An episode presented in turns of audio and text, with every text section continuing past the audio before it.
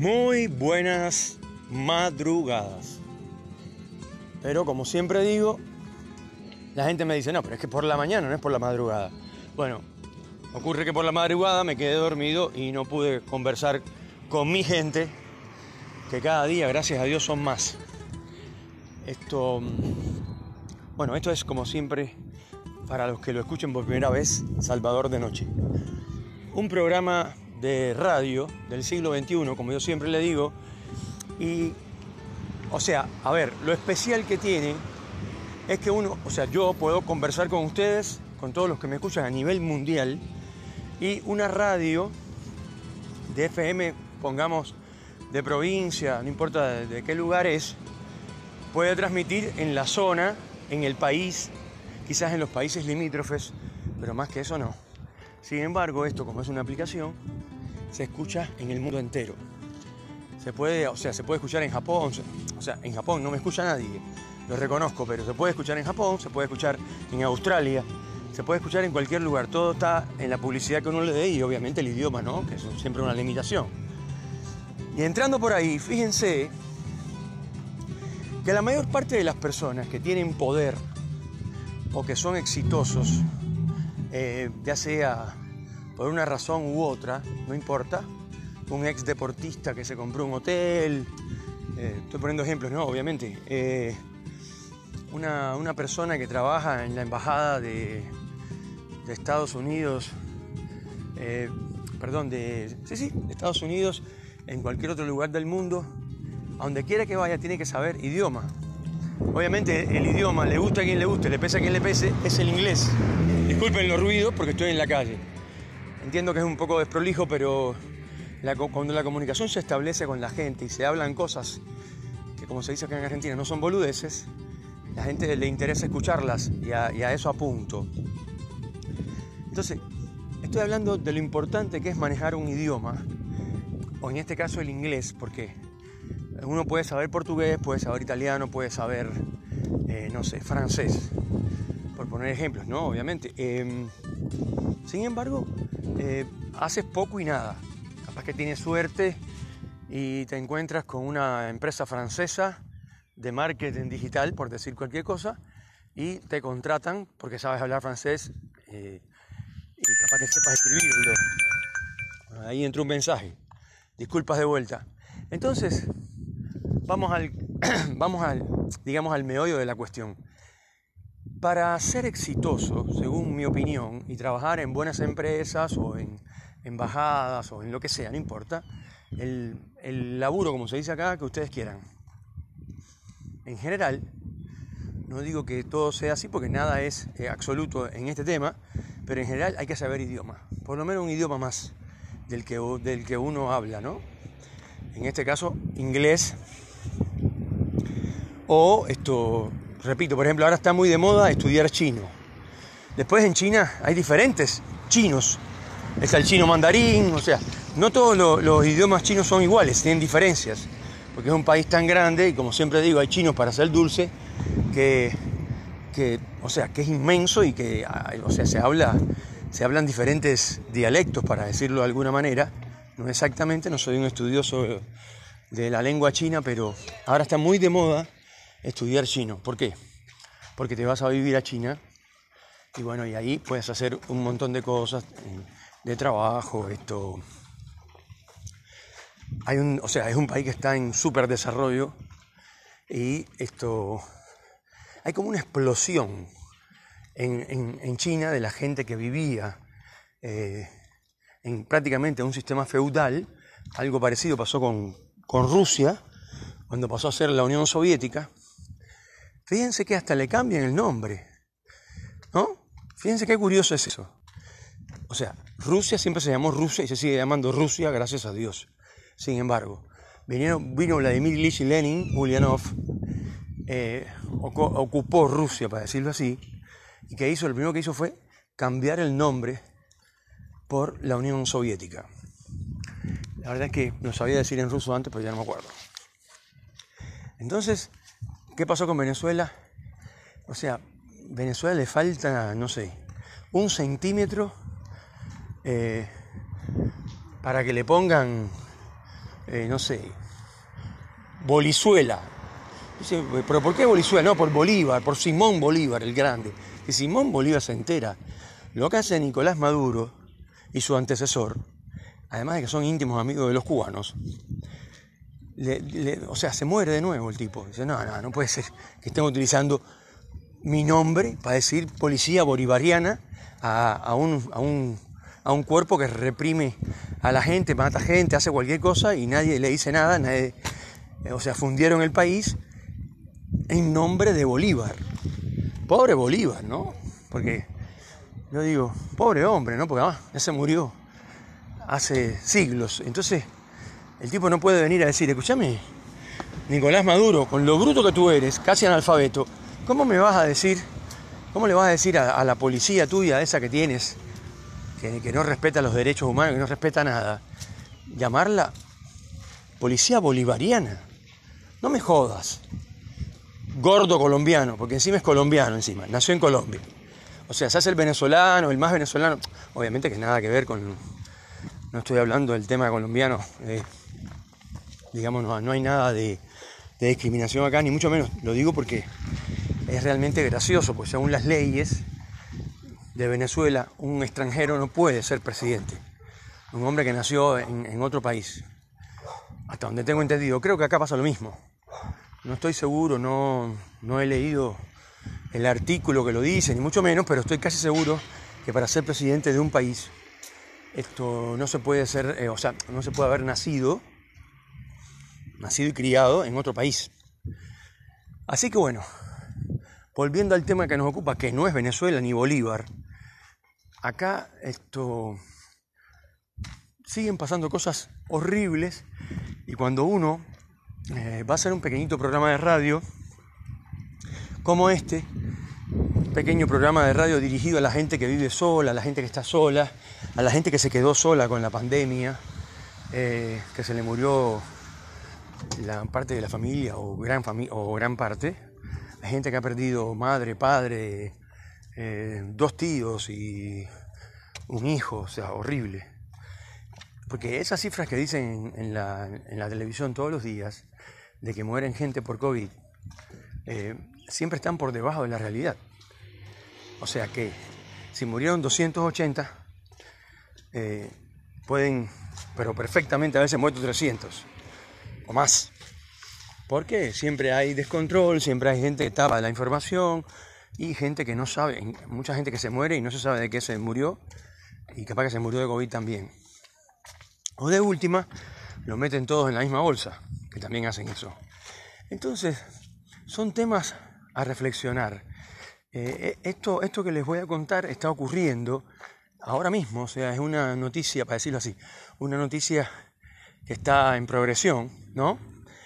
En, el Bolsón, no quiero equivocarme de localidad, el presidente de la República fue hasta el Bolsón, o sea, todas las zonas afectadas por, por el fuego y todo. Fuego intencionado, señores.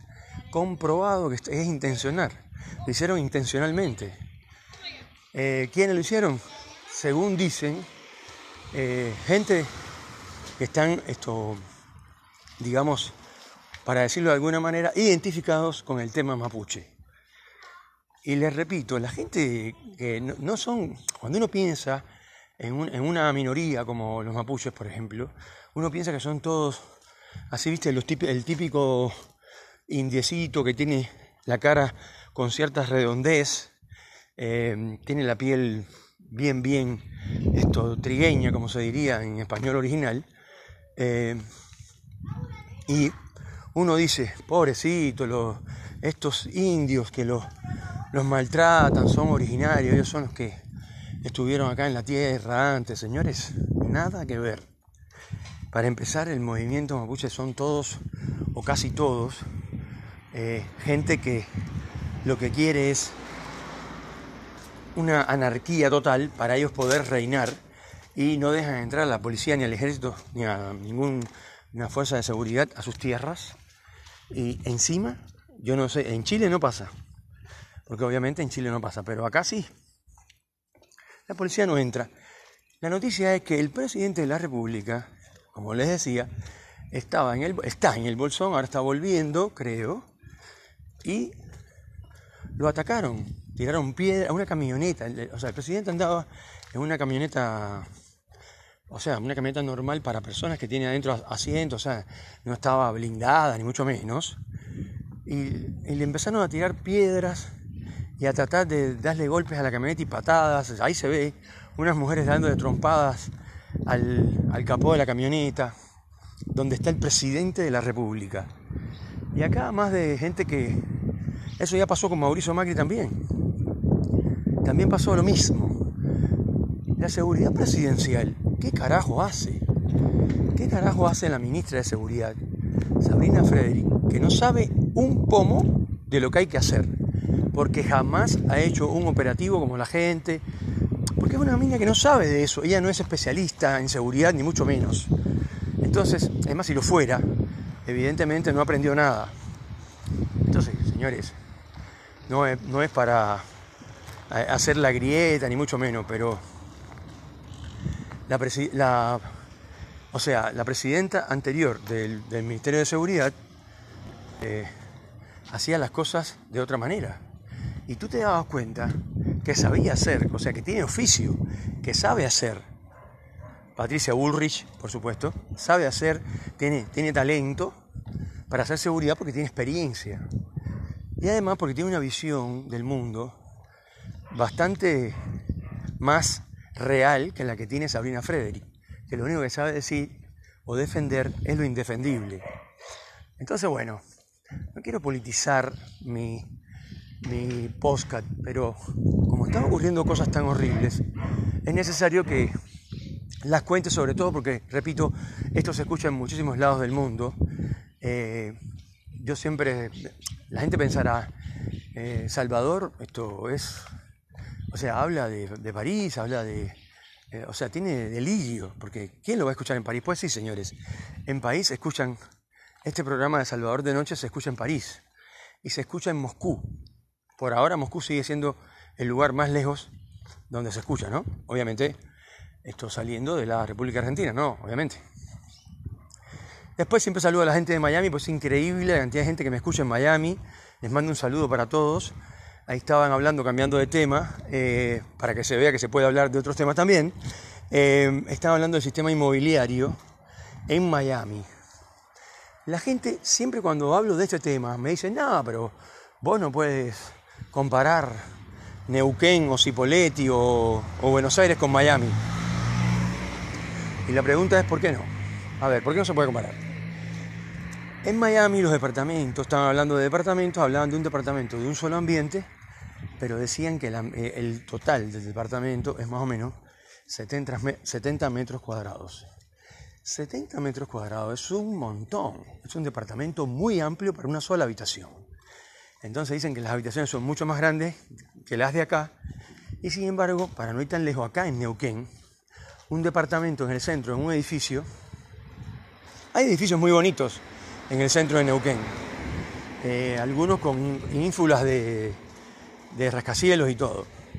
Pero, mm, o sea, yo no, no, conozco, o sea, no conozco nada exactamente de los valores actuales, ni mucho menos, pero yo les puedo garantizar que es más caro que Miami.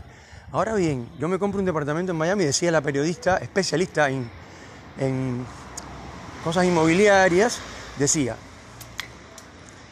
un departamento de un solo ambiente, depende del lugar, obviamente, como en todos los casos, ella señalaba una de las torres que hay detrás de... A mí me pareció que era Miami Beach, más o menos, pero un lugar hermoso, con un mar así todo...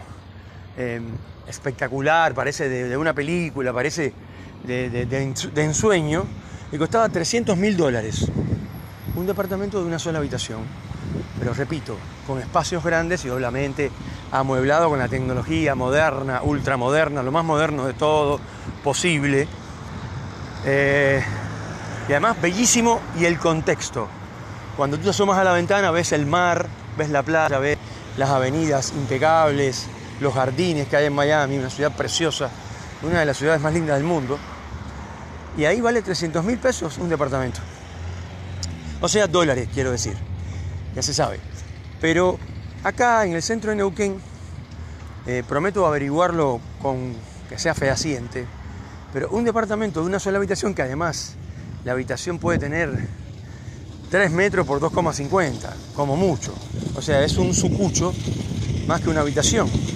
Bueno, una habitación de un solo ambiente, o sea, perdón, de una sola habitación, dos ambientes, acá en Neuquén, vale 150 mil dólares. Y de ahí para arriba, 200 mil, un poco más también. Entonces uno dice, pero, pero ¿cómo? No entiendo. ¿Cómo es posible que en Neuquén cueste tanto el metro cuadrado en dólares o en Buenos Aires? Por supuesto que Buenos Aires eh, es una ciudad hermosa. No se puede comparar tampoco con estas ciudades que hay acá o pueblos que hay acá en la Patagonia. Entonces, eh, pero ¿cómo es posible que yo me compre un departamento en Miami por 300 mil dólares y acá el mismo departamento, obviamente más chiquito y mal situado, por decirlo de alguna manera, porque cuando te asomas a la ventana, lo más que puedes ver son unas bardas, como le dicen acá a la barda, que son de arena, o sea, ves un desierto y alguna que otra calle sin asfaltar. Entonces, tú dices, pero ¿cómo es posible que eso pase? Bueno, pues sí, pasa.